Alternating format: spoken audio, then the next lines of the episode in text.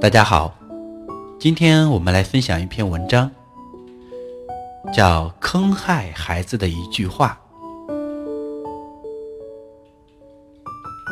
作者曹凯欣。上次翻译不打孩子的十个理由的时候，忽然想到这个问题。这句话我经常听一些家长说，也有很多人跟我说过。我周围的人还在说，而我一直觉得这话有问题，没想明白问题在哪里。现在忽然想通了，跟大家分享。这句话就是我批评你、打你是为你好，或者是我是因为爱你才批评你、才打你的。你看我怎么不去批评谁谁呢？为什么说这话坑害了孩子？让我们来看看。当我们说这句话的时候，孩子接收到的是什么样的信息吧？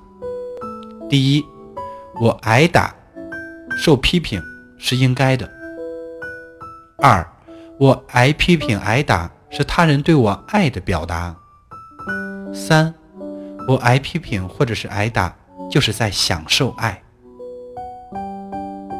那针对这三点的后果分析，我们一起来看。第一条，让孩子认为他们挨打或者挨批评是正确的，那么孩子将来在其他人批评或者欺负他们的时候，就会觉得也是正确的，自己就应该是被批评、被欺负的那一个。孩子的自尊和自信非常低。我身边很多好朋友，给别人出主意的时候非常积极，说到自己的事情，他们就会说。我不行，你们有希望，我这辈子就这样了。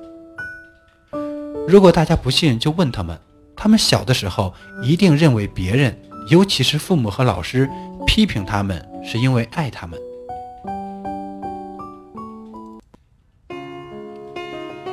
第二条，别人批评自己是因为爱自己，那么时间久了，就容易把批评、打和爱联系起来。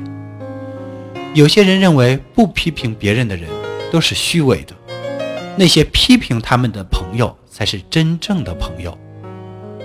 而他们在表达对别人的爱的时候，也会用批评和打的方式，因为我批评你是为你好。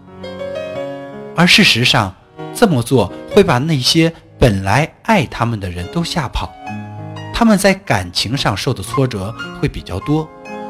处理人际关系会遇到很多问题。那些一直说自己心肠好，别人却不领情的人，肯定认为我批评你是为你好，是正确的。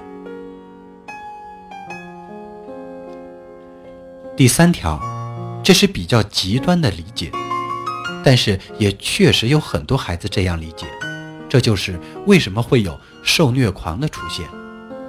通常这种理解都是由于父母不打孩子、不批评孩子的时候，不会直接表达自己对孩子的爱所引起的。一些轻微的影响，就是有的家庭时间久了不吵架，就会觉得生活有问题、爱情有问题、什么都有问题。有些人认为，生活中必须有一定频率的争吵和互相伤害。才是真正稳定的生活，和对这句话的理解是很有关系的。